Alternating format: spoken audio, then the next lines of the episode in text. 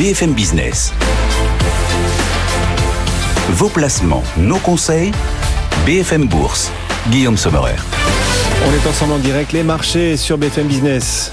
Et ce CAC 40 qui recule de plus de 2%, qui réaccélère un peu la baisse sous les 7000. On va rejoindre pour en parler Gilles Santacreux depuis les bureaux de boursicoté.com. Bonjour Gilles, on est ravi de vous retrouver en direct. C'est une dernière séance de la semaine bien compliquée. Secteur bancaire qui pèse de tout son poids, notamment cette quête d'un nouveau maillon faible hein, par les marchés sur le secteur bancaire. C'est Deutsche Bank qui aujourd'hui est la, la banque la plus attaquée. On voit les CDS aussi, les, les assurances contre les risques de défaut s'envoler autour de Deutsche Bank. Euh, quel regard portez-vous sur la suite. Est-ce que cette baisse ouvre un nouveau signal baissier éventuellement durable pour les marchés, Gilles? Alors, le signal baissier que nous avons aujourd'hui, il est dans la continuité de la baisse que nous avons connue depuis ce fameux gap de rupture que l'on a connu et qui a interrompu, euh, je dirais, la, tendance le, le, 10 mars. On était ensuite dans une dynamique baissière qui était déjà nourrie par justement ce manque de confiance dans le secteur euh, bancaire. Euh, ensuite, qu'est-ce qu'on a eu? Donc lundi, on a eu une accélération baissière et puis un début de rebond. Et donc mardi, mercredi, jeudi. Alors mardi, on a marqué un gap haussier, donc gap de rupture de la dynamique baissière depuis le 10.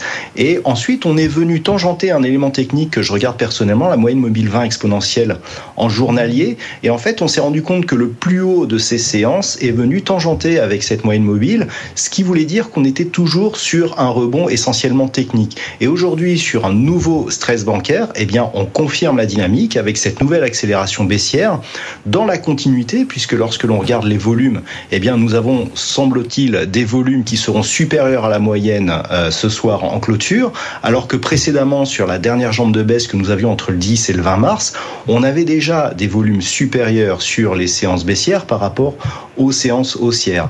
Donc on a des niveaux d'alerte. Euh, là, on va surveiller 6950 points. On sortirait de la zone dangereuse si les cours venaient à repasser au-delà des 7015 points. Donc on n'est pas très très loin. Et euh, si on cassait 6950, eh bien on pourrait revenir vers 6850 voire 6796 le point bas donc que nous avons connu en début de semaine. Et clairement, on est dans la continuité et pour les mêmes raisons. Donc euh, le risque, le risque, on le connaît, hein, c'est le fait que eh bien une banque qui soit, en, euh, je dirais, en, qui, ait des soucis entraîne toutes les autres. Et l'inquiétude n'est pas prête de s'arrêter puisque Deutsche Bank c'est quand même c'est quand même pas une petite banque, hein, c'est pas une banque régionale et quelque part eh ben, cette inquiétude elle est fondée. Bon, bah écoutez, on voit en tout cas le marché effectivement participer, nourrir, acheter cette inquiétude, effectivement. Et il achète cette inquiétude en vendant les banques. C'est vrai que ce sont les banques qui signent les plus fortes baisses à nouveau aujourd'hui, moins 6,5 notamment sur la Société Générale. BNP Paribas, on perd 5,7%. On y reviendra bien sûr avec nos coéquipiers du club tout à l'heure de 17h jusqu'à la clôture des marchés. Gilles, merci beaucoup. Gilles Santacreux nous accompagnait depuis les bureaux de boursicoté.com. Ben, on vous souhaite une bonne dernière heure de cotation, Gilles, en espérant que la tendance s'améliore. Okay. Accrochez-vous bien. À tout à l'heure. À Wall Street, on est aussi en baisse, mais une baisse beaucoup plus mesurée qu'en Europe. On ne perd que 0,6% en ce moment sur le S&P 500. BFM Business, BFM Crypto, les pros. L'avenir est le seul endroit où l'on est tous certains de passer le restant de nos jours. Et eh bien, ça tombe bien. L'avenir à 25 minutes, rien qu'à lui. Chaque vendredi, sur BFM Business, les pros, les cryptos, les blockchains contiennent une fraction de l'avenir et avec elles, sans doute, les cryptos. On en parle, on leur dédie donc ce rendez-vous chaque semaine. Grâce à nos experts, Claire Balva, experte crypto indépendante, vient de nous rejoindre. Bonjour Claire. Bonjour Guillaume. Owen Simonin, on se quitte plus. Bonjour Owen. Bonjour Guillaume. On était ensemble hier pour notamment interviewer le patron de Circle, Jérémy Allaire, avec Grégory Raymond. Owen, on rappelle, vous êtes à la tête de la chaîne YouTube Asher et à la tête de Meria. Et puis Vincent Gann aussi nous accompagne. Bonjour Vincent. Bonjour Guillaume. Ravi, ravi également de vous retrouver Vincent. Vous êtes analyste technique indépendant. D'autant plus ravi que bah, les cours du Bitcoin sont quand même en pleine forme. Hein. Quel rebond depuis quelques jours. Le cours du Bitcoin s'est encore apprécié plus de 20% depuis la première faillite bancaire américaine. Est-ce que vous pouvez rappeler à nos auditeurs et téléspectateurs les raisons de ce comportement offensif du Bitcoin en ce moment?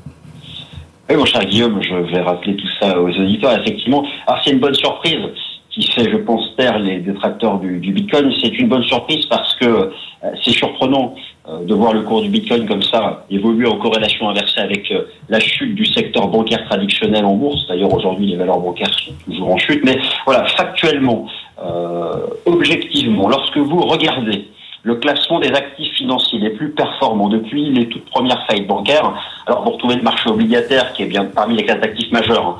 on va mettre le marché crypto à part, le marché obligataire qui est bien orienté, mais on comprend pourquoi, euh, les métaux précieux, et encore plus haut, 1, 2, 3, 4 étages plus haut, le marché crypto. En fait, non, je me trompe, plus précisément, le cours du Bitcoin, parce que c'est vraiment lui au sein de l'écosystème qui affiche une performance intéressante depuis, en fait, depuis le début de l'année, mais effectivement, cette performance euh, s'est accélérée depuis deux semaines. Alors, les mécanismes. Vous l'avez, euh, je pense que les auditeurs qui écoutent régulièrement votre antenne et votre excellente émission ont compris que ce stress bancaire, ce choc bancaire, on peut l'appeler comme on veut, a entraîné une réaction immédiate de la Réserve fédérale des États-Unis, qui elle aussi a surpris tout le monde en utilisant un nouveau son bilan, et puis surtout les anticipations de cycle des taux d'intérêt ont été radicalement revues, c'est-à-dire qu'en fait, euh, c'est euh, le sens inverse, c'est un virage à 180 degrés. Désormais, le marché se projette sur des baisses de taux d'intérêt des banques centrales. D'ailleurs, les taux d'intérêt du marché ne s'y trompent pas. Et à la marge, il y a eu un petit recul du dollar américain, mais pour le dollar américain, la, la baisse n'est pas forcément dite. Alors, overall, Bitcoin a été soutenu par l'ensemble de ces arbitrages cross-assets favorables. Et enfin, au sein de l'écosystème, on a pu aussi avoir des arbitrages en défaveur de certains stablecoins en faveur du, du Bitcoin. Bref, Bitcoin est à l'heure actuelle un des grands gagnants déjà depuis le début de l'année, mais plus particulièrement de ce stress bancaire pourvu que cela dure, mon cher Guillaume. Est-ce que les graphiques techniques que vous auscultez chaque seconde, Vincent, donnent toujours une anticipation pour la suite à la hausse ou il faut être un peu plus nuancé désormais? Alors oui, moi j'ai, vous, vous, me connaissez un peu, moi j'ai voulu toujours dans la nuance.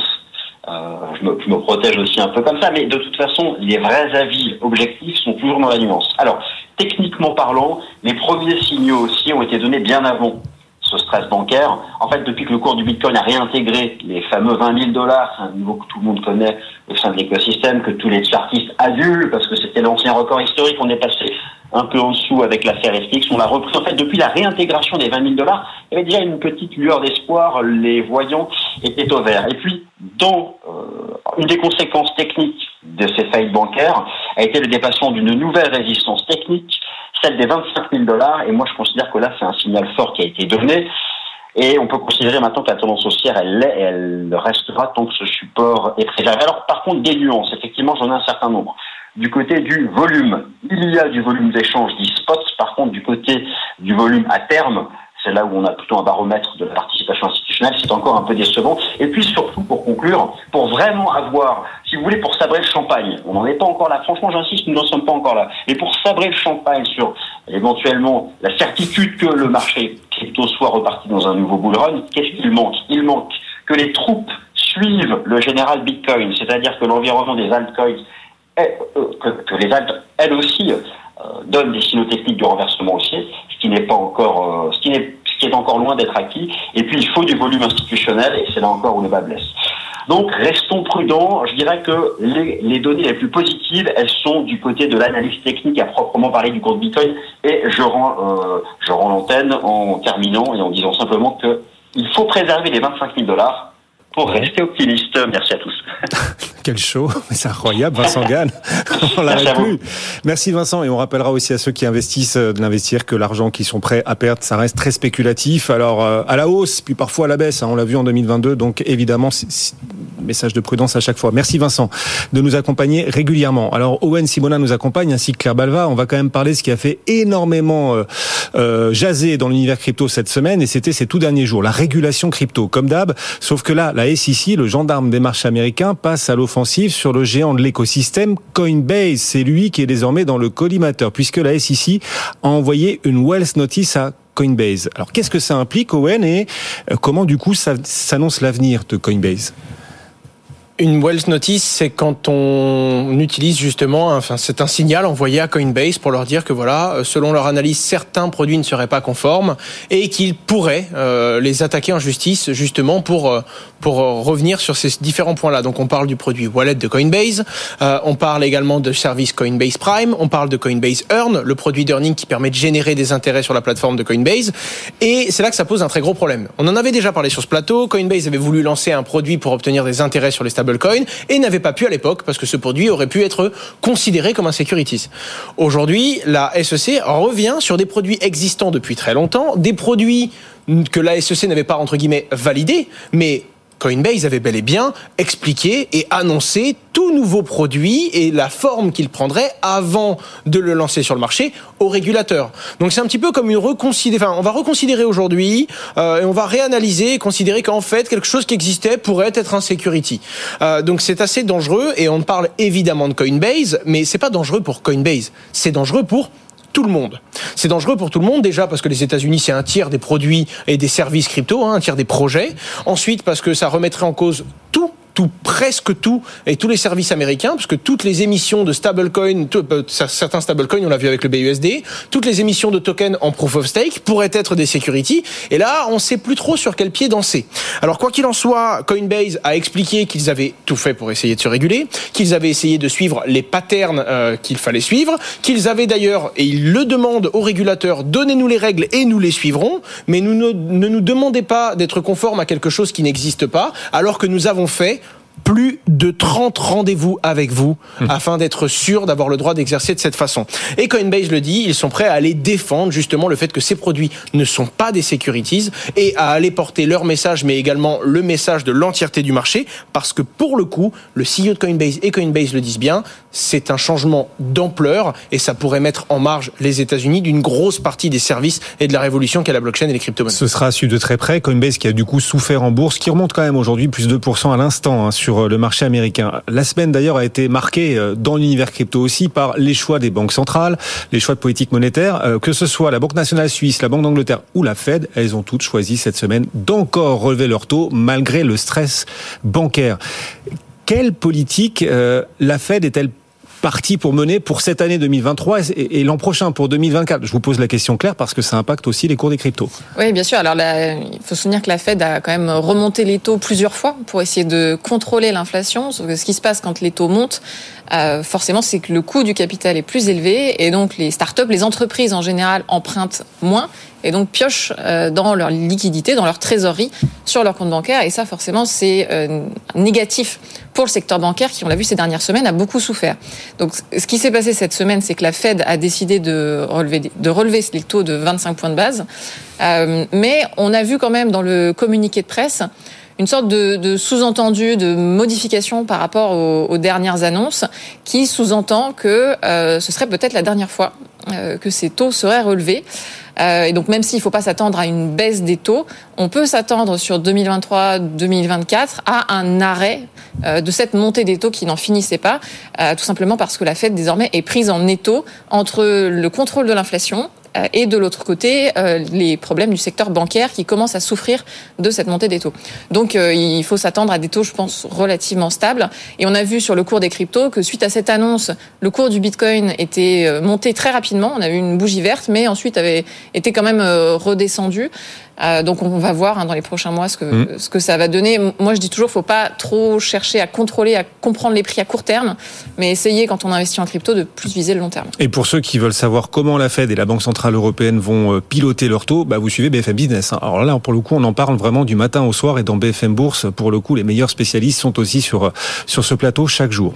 En France, l'écosystème français évolue et suit très près un projet qui compte remettre en cause la promotion de certains projets crypto parler ensemble. Owen, puisque vous êtes aussi influenceur, ça vous concernera aussi du coup. Euh, vous avez rédigé d'ailleurs, Owen, une lettre au gouvernement français. D'abord, est-ce qu'elle a été lue Est-ce que vous pensez qu'elle aura un impact sur le choix final, la décision politique vis à -vis des influenceurs? Alors, elle a été lue et c'était plutôt un constat. C'était pas une lettre. Déjà, j'ai pas le recul politique ni même la compréhension de toutes les prises de décision euh, de, ce secteur-là. Mais naturellement, je voulais juste expliquer une position en tant qu'influenceur, entre guillemets, quel était l'impact de cette potentielle décision. Elle a été lue. Elle a eu une très grosse portée. Un demi-million de personnes sur Twitter et presque 120 lecteurs uniques sur LinkedIn. Donc, ça a eu une très grosse portée en 24 heures. Et on a eu la réponse euh, d'un des députés qui fait partie, justement, qui, et qui pousse cette loi, euh, Monsieur Vogetta, qui a répondu en dessous de la publication. Et depuis, on a pu échanger avec lui. Et pour le coup, euh, plein de choses ont pris une direction plutôt constructive. Je dis plein de choses parce que ce n'est pas terminé, parce que selon moi ça ne suffit pas, mais encore une fois c'est un avis cette fois-ci, et il faut comprendre euh, quelle était la proposition. On parle déjà de marketing sponsorisé. Donc le fait de pouvoir, quand on est payé par une marque, lui réaliser une publicité, tout simplement. À l'origine, on parle d'une interdiction stricte de la publication sponsorisée, d'accord, de tout sujet en lien avec les cryptos. Ça a évolué. Ensuite, c'était interdiction, sauf si l'entreprise était agréée euh, et avait obtenu, pardon, un agrément euh, PSAN en France. L'agrément, aucune société ne l'a, donc autant dire que c'était une interdiction. Maintenant, on se dirigerait, et je dis bien on se dirigerait, euh, grâce à un amendement qui devrait arriver, vers le fait que ce soit les sociétés enregistrées en tant que PSAN. C'est déjà mieux qu'avant, mais on parle de 65 sociétés à l'échelle du monde, c'est assez compliqué. Ce qu'il faut comprendre, et c'est ce qui gêne, c'est que... Vous ne pourriez pas, par exemple, parler de Coinbase. Ils n'ont pas On ne pourrait pas parler de Coinbase. Mm. Mais euh, il y a deux types de sociétés. Il y a celles qui devraient être PSAN et qui ne le sont pas. Ça, c'est une chose, et je peux comprendre qu'on veuille euh, empêcher le sponsoring de ces sociétés, euh, parce que bah, on estime que si elles ne se sont pas régulées, pourquoi est-ce qu'on autoriserait la pub rémunérée vis-à-vis de ces acteurs? Mais le problème, c'est qu'actuellement, en l'état, je le précise bien, cette proposition de loi ferait que toute société qui n'est pas régulée mais qui n'a pas à l'être, Ledger, Sorare, une société crypto, mais qui n'a pas à devenir PSAN, qui ne propose pas l'un des quatre services qui fait que l'autorité des marchés financiers demande à une société de s'enregistrer, eh bien, on ne pourrait quand même pas parler de cette dernière. Les projets décentralisés et finalement le gros de l'écosystème. Ce qui rendrait l'influence impossible à exercer en France d'un point de vue rentable. Hein. Un influenceur a besoin d'avoir des sources de revenus et donc il partirait simplement à l'international faire le même métier, mais dans un pays où il n'est pas saisissable par la loi et ce qui finalement punirait uniquement les bons élèves et ceux qui ont essayé de faire ça en France. Et c'est pour ça que je mmh. me suis, parce qu'on a toujours essayé d'apporter beaucoup de vertus et d'avoir une influence la plus responsable possible, que j'ai essayé de faire une lettre pour expliquer qu'il ne fallait qu'il fallait faire attention à ce que ce ne soit pas punitif finalement, bien que l'influence se doit d'être régulée. En tout cas, je partage ce point. On verra ce que sera le choix des législateurs, bien évidemment. Alors, il y a une boîte qui est pas encore enregistrée PSAL, mais qui vient frapper à la porte du marché français en demandant directement, non pas l'enregistrement, mais carrément l'agrément. Euh, c'est Circle. Circle qui vise l'agrément. Et il se trouve que, je me trompe pas, hein, on est bien. Oui. Jérémy Allaire, le patron de Circle, euh, c'est quand même l'entreprise derrière le stablecoin USDC. Jérémy Allaire était hier notre invité dans BFM Crypto. D'ailleurs, on l'a interviewé euh, ensemble euh, Owen. Il a annoncé cette semaine des choses très fortes et très favorables pour le coup pour la France, très flatteuse peut-être. Circle, en effet, devient le troisième géant de l'écosystème crypto à choisir la France comme hub européen après après Binance et après crypto.com. C'est ce qu'a annoncé donc Jérémy Allaire.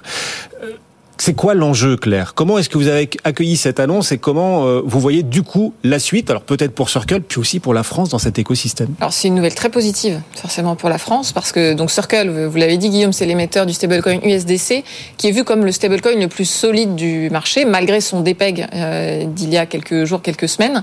Euh, ça reste un stablecoin qui est très prisé, même par les entreprises, parce que c'est celui qui est considéré comme le plus solide au vu de ses réserves. Et donc là, les annonces qui sont faites par Jérémy Allaire mardi, alors ça s'est fait sur scène dans une conférence avec Jean-Noël Barrot, donc on, voit quand même l'importance que, que, ça prend. Euh, c'est qu'effectivement leur siège social, euh, leur siège européen sera à Paris. Euh, et qu'ils ont fait deux demandes, le PSAN et la licence d'établissement de monnaie électronique. En fait, ce qu'on ce voit, c'est que ces acteurs, ces émetteurs de stablecoin, ils sont très sensibles aux risques réglementaires, forcément, puisque leur stabilité dépend de leurs réserves, et donc ils sont en recherche d'un environnement stable d'un point de vue réglementaire. Et donc, ce que ça montre quand même, c'est que les travaux qui ont été faits par les régulateurs jusqu'ici pour encadrer l'industrie crypto en Europe sont vus de manière très positive par ces acteurs-là, surtout au vu du contexte euh, réglementaire actuel aux États-Unis. Euh, et donc c'est une c'est une extrêmement bonne nouvelle. Alors on, voit qu'il demande aussi le PSAN, euh, peut-être parce qu'il prévoit de lancer des activités qui relèvent du PSAN, donc par exemple un échange entre leur stablecoin et du Bitcoin ou de l'Ether, ou parce qu'ils anticipent que l'obtention de la licence d'établissement de monnaie électronique risque d'être un peu longue, un peu difficile à obtenir. Hmm. Et donc ça vaut le coup de lancer plusieurs demandes en parallèle. Ce que ça montre aussi, c'est que la France est très bien positionnée. Euh, on voit que depuis 2016, euh, il y a vraiment une logique de filière qui s'est créée en France avec euh, l'arrivée des associations, alors Chaintech à l'époque, Adan aujourd'hui. Donc on a un secteur très dynamique et donc ce que ces entreprises viennent chercher, c'est des talents, c'est des régulateurs aussi compétents qui savent leur parler, qui savent suivre les dossiers. et donc tout ça, c'est présent en France et donc on, peut même s'attendre dans les prochains mois à ce que d'autres entreprises étrangères viennent sur le territoire. Et on lui a demandé euh, lors de cette interview hier à Jérémy Allaire, le patron de Circle, si bon, ok, euh, la France euh, formidable pour rentrer en Europe, enfin bon, il y a quand même toutes ces grèves, ces tensions sociales et manifestations. En plus, on l'interviewait depuis le carrousel du Louvre, il y avait cette géante, cette grande manifestation à quelques dizaines de mètres, et on lui demandait si ça lui posait question à lui, en plus en tant qu'entreprise américaine, voire enfin, à s'implanter dans un pays où il y a cette ambiance sociale toujours un peu un peu tendue ici en France et il nous disait bah écoutez c'est pas un souci pour nous, c'est une raison de plus d'admirer les Français. Voilà. Et c'est pas son business. et c'est pas son business non plus, ouais, c'est vrai. Mais enfin voilà, il nous disait ça fait partie du romantisme français et on aime les Français aussi pour ça. Voilà. Bon. La réponse de Jérémy Allaire à cette question. Et pendant ce temps, les avancées technologiques continuent de pleuvoir dans l'écosystème crypto. Le premier wallet de l'écosystème Ethereum, Metamask, évolue et va proposer, Claire, une marketplace de stacking grâce à plusieurs partenaires? Oui, alors MetaMask, pour ceux qui ne connaissent pas, c'est effectivement un portefeuille crypto dit non custodial, c'est-à-dire que vous détenez vous-même vos clés euh, et qui euh, se gère dans son navigateur. C'est-à-dire que vous avez votre navigateur Internet et puis vous avez un petit plugin avec votre, avec votre portefeuille. Et donc MetaMask avait déjà annoncé il y a deux mois des fonctionnalités de stacking. Euh, et là, ce qu'ils annoncent cette fois, c'est pour leurs clients institutionnels une, une place de marché, une marketplace euh, pour euh, justement gérer le stacking en tant qu'entreprise, en tant que client institutionnel. Il faut bien voir que depuis deux ans, les clients institutionnels sont largement arrivés dans les cryptos et ont besoin euh, de gérer des crypto-monnaies. Et bien sûr, une entreprise, elle n'a pas les mêmes besoins qu'un particulier quand elle gère ses crypto-monnaies dans un portefeuille. Par exemple, elle a besoin euh, de pouvoir avoir plusieurs comptes pour les membres de son équipe, de gérer des délégations, etc. Et donc, MetaMask a annoncé euh, une place de marché dédiée euh, aux entreprises pour faire du stacking, effectivement, avec trois partenaires, dont le français Kiln.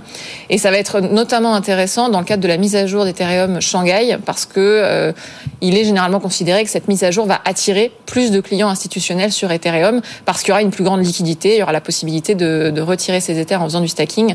Euh, donc là aussi, on doit s'attendre à pas mal d'innovations euh, côté des, du côté des wallets hmm. euh, et à l'arrivée de plus en plus d'institutionnels sur cette blockchain. Et puis quand on innove, on s'expose aussi parfois à quelques imprévus. Defilama, l'endroit préféré des avides hein, de la data crypto, Defilama a rencontré quelques difficultés. Owen et a dû changer de nom de domaine avec une communication d'ailleurs assez surprenante à la clé? DeFi Lama, c'est très très regardé parce que oh, ouais, bah, défi DeFi pour le coup, c'est juste une euh, une question de si on le prononce en français ou en anglais. Mais pour le coup, c'est très regardé parce qu'il fournissent énormément de data dans le monde de, de, la finance décentralisée. Je vais aller très vite sur ce qui s'est passé parce que ça a fait beaucoup de bruit et ça peut montrer que même des gros projets peuvent avoir des problèmes. Est-ce que vous savez ce que c'est un nom de domaine? Ouais. Nom de domaine, c'est une redirection, d'accord? Un site internet, normalement, c'est une adresse IP 92.25.36.22.